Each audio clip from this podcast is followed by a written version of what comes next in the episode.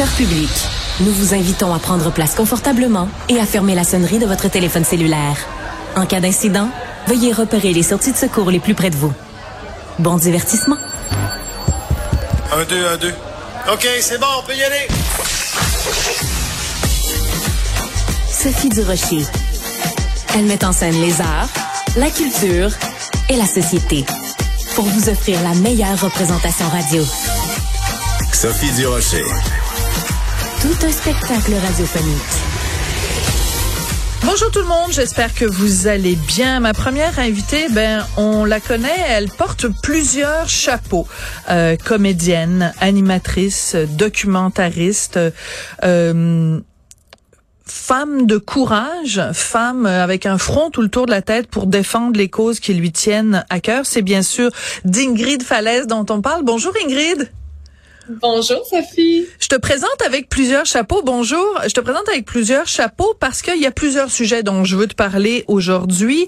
Euh, je vais commencer par ce rôle que tu joues en ce moment dans la série Indéfendable aux côtés de Benoît Brière. Vous jouez euh, tous les deux un couple euh, très religieux, très pratiquant qui en plus se livre à de la violence envers ses propres enfants. Euh, à quel point ça a été difficile pour toi? Quand on est arrivé devant toi en disant Ingrid, tu reviens au jeu. Ça faisait dix ans qu'on t'avait pas vu comme comédienne. Tu reviens au jeu, mais ça va être le rôle d'une euh, d'une histoire de violence conjugale. Ça a été quoi ta première réaction? Ben, de un, c'est un honneur de se faire offrir un rôle aux côtés de Benoît Brière, bien évidemment. J'ai lu les textes. Il y a beaucoup de nuances, il y a beaucoup de couches, il y a beaucoup de peau. Euh, sur ce personnage-là, en fait. Donc, avec toutes ces nuances-là, j'avais envie de défendre ce personnage que je trouve fort intéressant. Puis en tant qu'actrice, hein, c'est du bonbon jouer toutes ces émotions.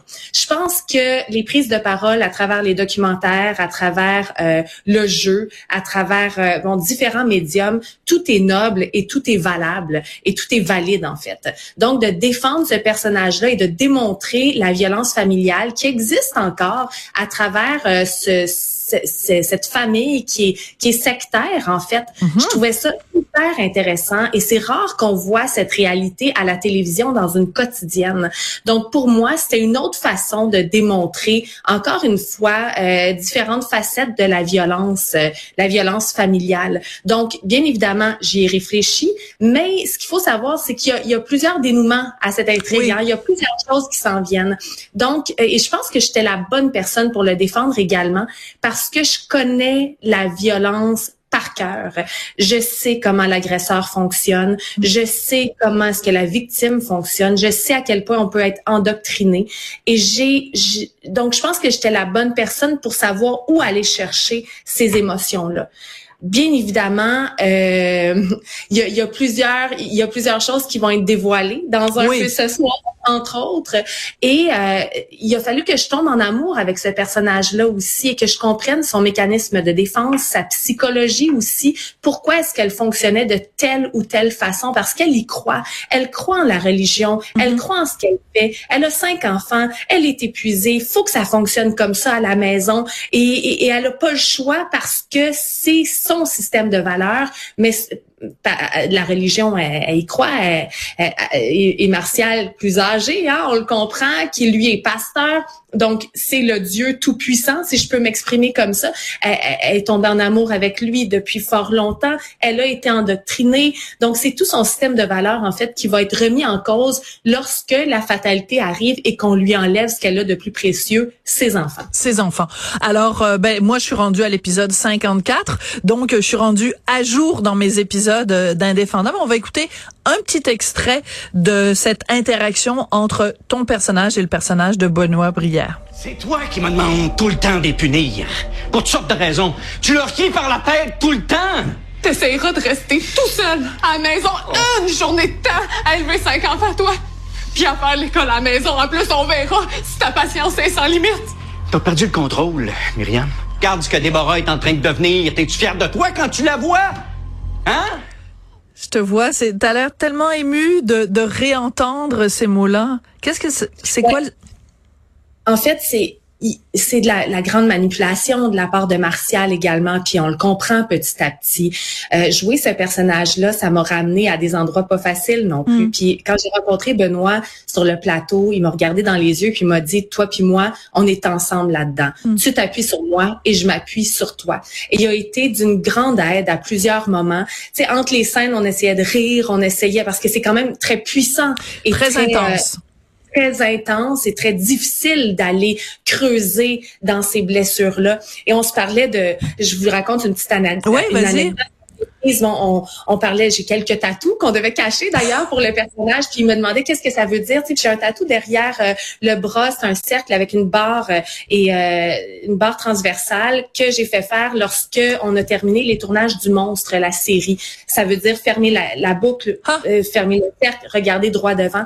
Puis après une certaine scène que vous allez voir ce soir, dans laquelle Benoît était spectateur parce qu'il jouait pas avec moi, il attendait sa, sa prochaine scène. Suite à cette scène-là que j'ai il est venu me voir puis il m'a dit OK, là viens-t'en là, rappelle-toi que ton tatou, c'est du passé, c'est terminé. Hmm. Là, on regarde droit devant, là, va prendre l'air puis il m'a soutenu aussi à certains moments parce que c'est je pense que le jeu d'acteur c'est ça aussi c'est de retourner à des endroits qui nous font vivre certaines ben pour pour pouvoir bien rendre l'émotion et qu'elle hmm. soit juste qu'elle soit authentique qu'elle soit vraie moi je suis une comédienne qui est dans la vérité. Tu sais, j'analyse beaucoup, mais après ça, je plonge dans mon instinct puis je me, je me connecte à, toutes les émotions que, que je connais par cœur. Donc, je me donne beaucoup en tant qu'actrice. Mais mais j'adore cette anecdote là parce que ça dit toute la générosité de jeu puis la toute la générosité humaine aussi de Benoît Brière et cette symbolique parce que tu vois pendant que tu parlais je l'ai dessiné je dessinais on le voit pas là, un petit rond avec le, le j'aime beaucoup l'idée de boucler la boucle et d'avoir la barre transversale pour dire on, on va de l'avant. Euh, puis ça a été ça a été vraiment ça pour toi les dernières années. Je veux qu'on parle de aussi euh, t'es sur les derniers mille, tu l'as écrit le 23 novembre euh, sur ton compte euh, Facebook, euh, les derniers mille de la saison 3 de Femmes je te tue. Donc on demain la, la dernière oui, édition. Alors, euh, raconte-moi, qu'est-ce qu'on va voir dans cette dans cette saison-là? Tu lèves les yeux au ciel là, pour ceux qui nous écoutent euh, seulement en audio. Euh, donc, c'est c'est c'est dur, c'est ça remue encore des choses difficiles et intenses? Elle est exceptionnelle, cette, euh, cette saison 3. Ça sort euh, début janvier sur investigation. Elle est encore une fois nécessaire. La générosité des témoignages. Mm. Je vous donne un exemple. On va rencontrer William. William, on la reconnaît euh, avec cette phrase-là. C'est la femme qui a été immolée à Québec en 2019. Oui, donc je comprends ta réaction. Oui, tu t'en rappelles. Tout le Québec s'en rappelle et j'aime pas qu'on la décrive comme ça. Alors, elle m'a offert son histoire dans Femme je te tue saison 3. On rencontre une survivante hum. de violence conjugale et une survivante de tentative de meurtre qui va nous raconter ces moments si pénible, mais tout ce qui s'est passé en amont pour amener jusqu'à cette tentative de meurtre par immolation. Euh, on rencontre aussi euh, Dania, Dania, une jeune fille qui a vécu sous le joug, sous l'emprise de son père pendant 16 euh, ans. Euh, elle était complètement isolée, terrorisée, tyrannisée par ce père-là qui a finalement tué sa mère, assassiné sa mm-hmm. mère sous ses et aujourd'hui, elle a 27 ans et elle nous offre son témoignage. C'est une preuve de résilience, de, c'est une guerrière, c'est d'une force incommensurable. Donc, on a on a huit, huit féminicides, huit tentatives de meurtre, euh, ben pas, pas huit tentatives de meurtre, mais une tentative de meurtre, une survivante en fait. Euh, c'est, c'est une saison qui est poignante, qui est bouleversante. Et c'est Geneviève Albert euh, de Noémie dit oui là, le film donc la qui a pris le flambeau parce que Marianne tourne sur Indéfendable. Donc, Marianne qui est ma partner de tout, là, mais elle là à, cette saison-ci. Donc, c'est Geneviève Albert qui reprend avec brio la réalisation de Femmes, je te tue, saison 3. Je demande au public d'être présent. Encore une fois, on est chaud numéro un à investigation depuis la hein? saison 1 c'est fou, mais je trouve ça extraordinaire parce que les gens ouvrent leurs yeux, ouvrent leurs œillères sur les violences faites aux femmes. Encore une fois, le public est au rendez-vous et c'est en brisant le silence qu'on va changer les choses encore et encore. Donc, euh, ouais, j'ai hâte de vous présenter cette saison-là. Ben, on a très hâte de la voir, même si ça va être euh, difficile et intense. Mais justement, tu dis, euh, tu, demandes au public de d'être de, de, d'être présent et c'est de briser le silence. Euh, justement, quand tu jouais ton rôle dans Indéfendable, il y a des gens qui t'ont contacté, ou en tout cas sur les médias sociaux, des gens qui ont dit, mais c'est ma réalité que vous montrez à la télé en ce moment. Donc, que ce soit quand tu fais Femme, je te tue, que ce soit quand tu avais fait Le Monstre, que ce soit Indéfendable, il y a cette idée-là que des gens qui vivent cette réalité-là, mais qui la vivent en silence, se reconnaissent dans ce que tu leur proposes. Oui, dans ce que moi je propose ou dans ce que d'autres acteurs vont proposer à travers différents rôles. Mm. Je ça nous touche. La télévision, ça sert à ça aussi. On entre dans le salon des gens et on peut toucher. À... La musique, c'est la même chose aussi. Les chansons nous font voyager. Les chansons, c'est, ça peut être guérisseur à sa façon. Donc, je pense que nous, en tant qu'artistes, ben, on a une voix, on a, euh, on a cette chance-là d'avoir un médium qui fait en sorte qu'on peut toucher les gens de différentes façons. Et euh, bien évidemment, bon, les, les violences faites aux femmes, les violences sous, toutes ces formes là, c'est, un sujet que, que je maîtrise. Puis on m'a euh, on m'a associé beaucoup à ça. Mais en même temps, je à Salut Bonjour, je fais plein de chroniques. Euh, c'est ça. T'es pas juste ça. pas juste ça. Il a adapté aussi ma série extraordinaire. Les, les, sports adaptés euh, sur les enfants. Sur Ami. Ouais, sur Ami Télé, qui, mais encore une fois, on fait œuvre utile. Euh, moi, c'est ce que j'aime faire, mais je suis ouverte à, ben, à une panoplie euh, de, de, de, sujets différents également. Oui, puis c'est un message aussi peut-être pour euh, les, les gens qui font des castings pour des émissions de télé. Ingrid, c'est une super bonne actrice. Offrez-lui aussi des rôles qui ont rien à voir avec la violence, des rôles légers, des rôles du contre-emploi, tout ça, s'il vous plaît. c'est oui, mais en même temps, engage-moi comme agent, engage-moi comme agent, ça va bien aller tes affaires. Mais dans Indéfendable, Isabelle Chevrier, je l'ai trouvé euh, exceptionnel de m'offrir ce rôle-là, qui est quand même un anti-casting parce que dans le sens que je, je suis pas, euh, je suis pas sévère dans la vie, je suis bienveillante, j'aime le monde, vous le savez, j'ai toujours le sourire étampé, euh, je, je, suis douce, tu sais, c'est ce que je dégage. Et donc de m'offrir ce personnage-là qui est complètement l'inverse. Mais non, t'es pas fine. Non.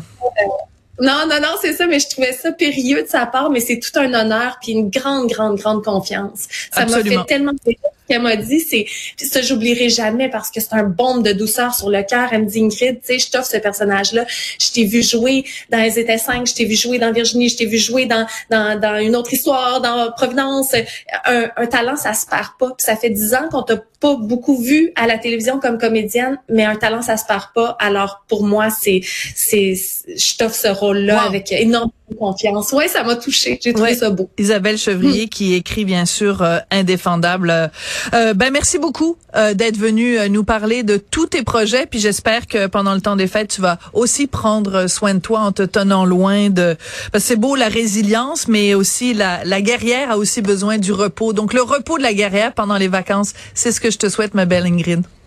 Merci, Sophie. À bientôt. Merci. Au revoir.